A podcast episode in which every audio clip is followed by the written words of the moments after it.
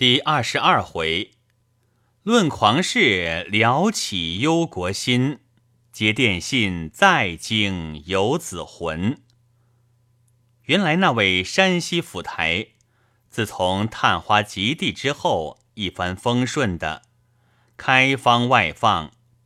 你想谁人不奉承他，并且向来有个才子之目，但得他说一声好。便以为荣耀无比的，谁还敢批评他？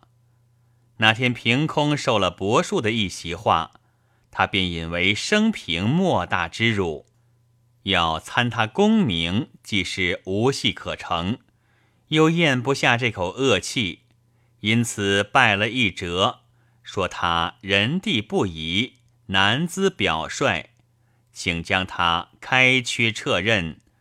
调省查看，谁知这王伯树信息也很灵通，知道他将近要下手，便上了个公事，只说因病自请开缺就医。他那里正在办撤任的折子，这边禀请开缺的公事也到了，他倒无可奈何，只得在副片上陈明。王伯树便交谢了大同府传，这是他以前的历史，以后之事我就不知道了。因为这一门姻亲隔得远，我向来未曾会过的，只有上辈出门的伯叔父辈会过。当下彼此谈起，知是亲戚，自是欢喜。伯叔又自己说。自从开了缺之后，便改行贩书，从上海买了石印书，贩到京里去，倒换些京版书出来，又换了石印的去，如此换上几回，居然可以赚个对本利呢。我又问起方才那四川口音的老头子，伯树道：“他嘛，他是一位大名士呢。”叫做李玉轩，是江西的一个实缺知县。他同我一般的开了缺了。我道：“他欠了殷伯书价吗？”伯树道：“可不是嘛！这种狂奴，他敢在我跟前发狂，我是不饶他的。他狂的府台也怕了他，不料今天遇了我。”我道。怎么府台也怕他呢？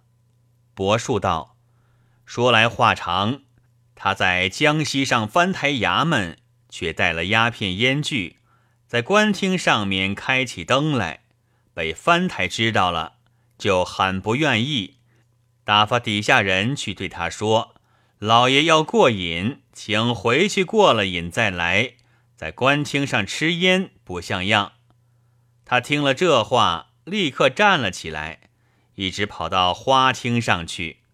此时翻台正会着几个当要差的候补道商量公事，他也不问情由，便对着翻台大骂说：“你是个什么东西，不准我吃烟？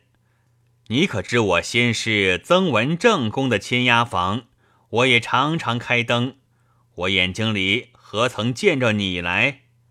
你的官厅可能比我先师的签押房大。翻台不等说完，就大怒起来，喝道：“这不是反了吗？快撵他出去！”他听了一个“撵”字，便把自己头上的大帽子摘了下来，对准翻台，照脸摔了过去，嘴里说道：“你是个什么东西？你配撵我？我的官也不要了。”那顶帽子不偏不倚的，恰好打在翻台脸上。翻台喝叫拿下他来。当时底下人便围了过去，要拿他。他越发了狂，犹如疯狗一般在那里乱叫。亏得旁边几个候补道把翻台劝住，才把他放走了。他回到衙门，也不等后任来交代。收拾了行李，即刻就动身走了。翻台当日去见了府台，商量要动祥文参他。那府台道说：“算了吧，这种狂事本来不是做官的材料，你便委个人去接他的任吧。”翻台见府台如此，只得忍住了。他到了上海来，做了几首歪诗，登到报上，有两个人便恭维着他是什么姜白石、李青莲，所以他越发狂了。我道。想来诗总是好的，柏树道也不知他好不好，我只记得他咏自来水的一联是：“惯向瓮中何必井，从来湖上不须舟。”这不是小孩子打的谜谜吗？这个叫做姜白石、李青莲，只怕姜白石、李青莲在九泉之下要痛哭流涕呢。我道。这两句诗果然不好，但是就做好了，也何必这样发狂呢？柏树道：“这种人若是掘出他的心肝来，简直是一个无耻小人。他那一种发狂，就同那下婢贱妾恃宠生骄的一般行径。凡是下婢贱妾，一旦得了宠，没有不撒娇撒痴的。”起初的时候，因他撒娇痴，未尝不恼他；回头一想，已经宠了他，只得容忍着点，并且叫人家听见，知道自己不能容物，因此一次两次的隐忍，就把他惯得无法无天的了。这一般狂奴正是一类，偶然做了一两句歪诗，或起了个文稿。叫那些督府贵人点了点头，他就得意的了不得，从此就做做严谨之态去教人。照他那种行径，那督府贵人何尝不恼他？只是因为或者自己曾经赏识过他的，或者同僚中有人赏识过他的，一时同他认起真来，被人说是不能容物。所以才惯出这种东西来。依我说，把他绑了，赏他一千八百的皮鞭，看他还敢发狂。正如那李玉轩，他骂了翻台两句什么东西，那翻台没理会他，他就到处都拿这句话骂人了。他和我买书，想赖我的书架，又拿这句话骂我，被我发了怒。攥着他的辫子，还问他一句，他便自己甘心认了是王八蛋。你想这种人还有丝毫骨气吗？孔子说的“唯女子与小人为难养也”，女子便是那下婢贱妾，小人正是指这般无耻狂徒呢。还有一般不长进的，并没有人赏识过他，也学着他去瞎狂。说什么贫贱教人？你想，贫贱有什么高贵，却可以拿来教人？他不怪自己贫贱，是贪吃懒做弄出来的，还自命清高，反说富贵的是俗人。其实他是眼热那富贵人的钱，又没法去分他几个过来，所以做出这个样子。我说他竟是想钱想疯了的呢。说罢，哈哈大笑，又叹一口气道：“遍地都是这些东西，我们中国怎么了呢？这两天你看报了没有？小小的一个法兰西，又是主客一行的，尚且打他不过。这两天听说要和了，此刻外国人都是讲究实学的，我们中国却单讲究读书。”读书原是好事，却被那一般人读了，便都读成了名士。不幸一旦被他得法做了官，他在衙门里公案上面还是饮酒赋诗。你想，地方哪里会弄得好？国家哪里会强？国家不强，哪里对付那些强国？外国人久有一句说话。说中国将来一定不能自立，他们各国要来把中国瓜分了的。你想，被他们瓜分了之后，莫说是饮酒赋诗，只怕连屁他也不许你放一个呢。我道：何至于这么厉害呢？柏树方要答话，只见春兰丫头过来叫我吃饭，柏树便道：“你请吧，我们饭后再谈。”我于是别了过来，告诉母亲，说遇见柏树的话。我因为刚才听了柏树的话很有道理，吃了饭就要去望他，谁知他锁了门出去了，只得仍旧回房去。只见我姐姐拿着一本书看，我走近看时，却画的是画儿。翻过书面一看，使之是《点石斋画报》。便问哪里来的？姐姐道：“刚才一个小孩子拿来卖的，还有两张报纸呢。”说罢，递了报纸给我，我便拿了报纸到我自己的卧房里去看。忽然母亲又打发春兰来叫了我去，问道：“你昨日写季之的信，可曾写一封给你伯父？”我道：“没有写。”母亲道：“要是我们不大耽搁呢，就可以不必写了。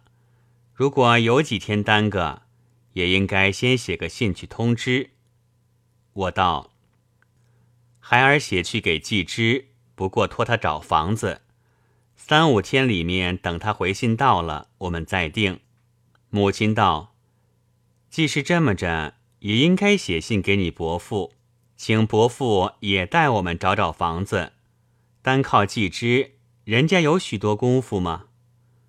我答应了，便去写了一封信给母亲看过。但要封口，姐姐道：“你且慢着，有一句要紧话你没有写上，须得要说明了。无论房子租着与否，要通知季之一声，不然，倘使两下都租着了，我们一起人去。”怎么住两起房子呢？我笑道：“到底姐姐精细，遂付了这一笔，封好了，送到账房里去。恰好遇了柏树回来，我又同他到房里谈天。柏树在案头取过一本书来，递给我道：‘我送给你这个看看，看了这种书，得点实用。’”那就不至于要学那种不知天高地厚的名士了。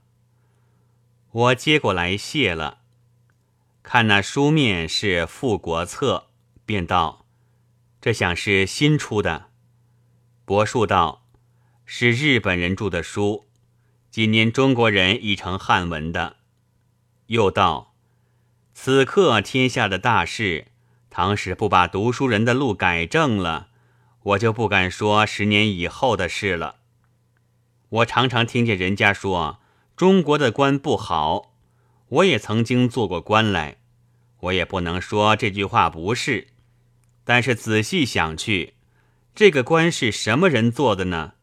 又没有个官种像世袭似的。那做官的代代做官，那不做官的代代不能做官。唐史是这样。就可以说那句话了。做官员是要读书人做的，那就先要埋怨读书人不好了。上半天说的那种狂士不要说了，除此之外，还有一种人。这里上海有一句土话，叫什么“书读头”，就是北边说的“书呆子”的意思。你想，好好的书叫他们读了，便受了毒，变了呆子。这将来还能办事吗？我道：早上殷伯说的瓜分之后，连屁也不能放一个，这是什么道理？柏树叹道：现在的世界不能死守着中国的古籍做榜样了。你不过看了念四史上，五胡大闹时，他们到了中国，都变成中国样子。归了中国教化，就是本朝也不是中国人，然而入关三百年来，一律都归了中国教化了，甚至于此刻的旗人，有许多并不懂得满洲话的了，所以大家都相忘了。此刻外国人灭人的国，还是这样吗？此时还没有瓜分，他已经遍地的设立教堂，传起教来。他倒想先把他的教传遍了中国呢。那么瓜分以后的情形，你就可想了。我在山西的时候认得一个外国人，这外国人姓李，是到山西传教去的。常到我衙门里来坐，我问了他许多外国事情，一时也说不了许多。我单说俄罗斯的一件故事给你听吧。俄罗斯灭了波兰，他在波兰行的政令第一件，不许波兰人说波兰话，还不许用波兰文字。我道：那么要说甚话，用甚文字呢？柏树道。要说他的俄罗斯话，用他的俄罗斯文字呢？我道，不懂得便怎样呢？柏树道，不懂的，他压着打着要学，无论在什么地方，他听见了一句波兰话，他就拿了去办。我道，这是什么意思呢？柏树道，他怕的是这些人只管说着故国的话。便起了怀念故国之念，一旦要光复起来呢。第二件政令是不准波兰人在路旁走路，一律要走马路当中。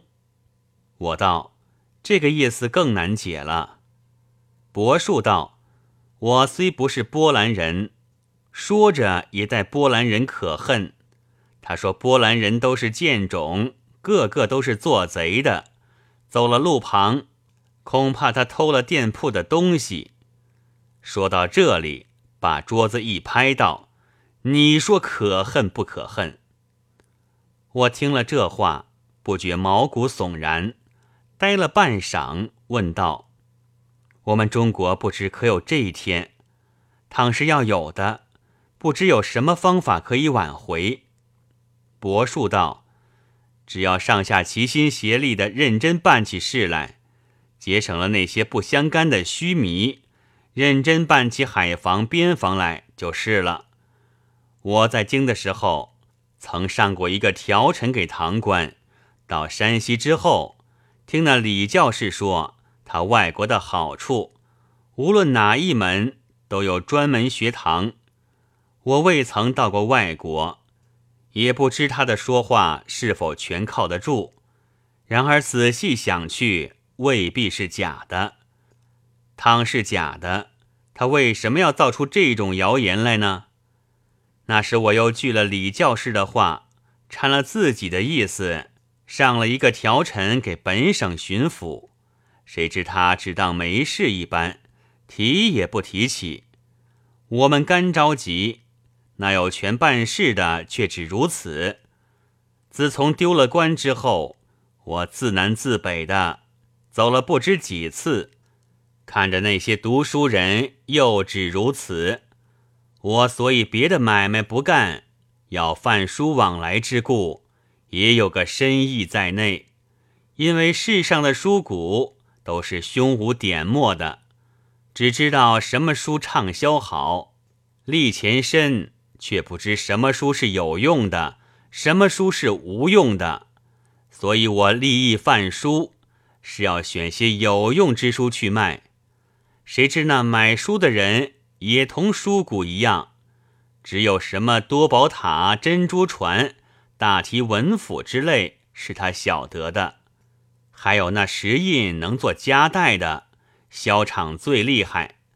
至于经世文编、富国策以及一切舆图册籍之类，他非但不买，并且连书名也不晓得。等我说出来请他买时，他却莫名其妙，取出书来送到他眼里，他也不晓得看。你说可叹不可叹？这一般混蛋东西，叫他侥幸通了籍，做了官，试问如何得了？我道：“做官的未必都是那一般人。然而我在南京住了几时，官场上面的举动也见了许多，竟有不堪言状的。”伯树道：“那捐班里面更不必说了，他们哪里是做官，其实也在那里同我此刻一样的做生意。他那谋利之心，比做买卖的还厉害呢。”你想做官的人，不是此类便是彼类，天下事如何得了？我道：殷伯既报了一片旧事热心，何不还是出身去呢？将来望升官起来，事位大了，便有所凭借，可以设施了。树伯笑道：我已是上五十岁的人了，此刻我就去消病假。也要坐等补圆缺，再混几年，上了六十岁，一个人就有了木气了，如何还能办事？说中国要亡呢，一时只怕也还亡不去。我们年纪大的已是末路的人，没用的了。所望你们英年的人，巴巴的学好，中国还有可望。总而言之。中国不是亡了，便是强起来；不强起来，便亡了。断不会有神没气的，就这样永远存在那里的。然而我们总是不及见的了。正说话时，他有客来，我便辞了去。从此没事时，就到柏树那里谈天，倒也增长了许多见识。过的两天。叫了马车，陪着母亲、婶娘、姐姐到深园里去逛了一遍。此时天气寒冷，游人绝少。又到静安寺前看那涌泉，用石栏围住，刻着“天下第六泉”。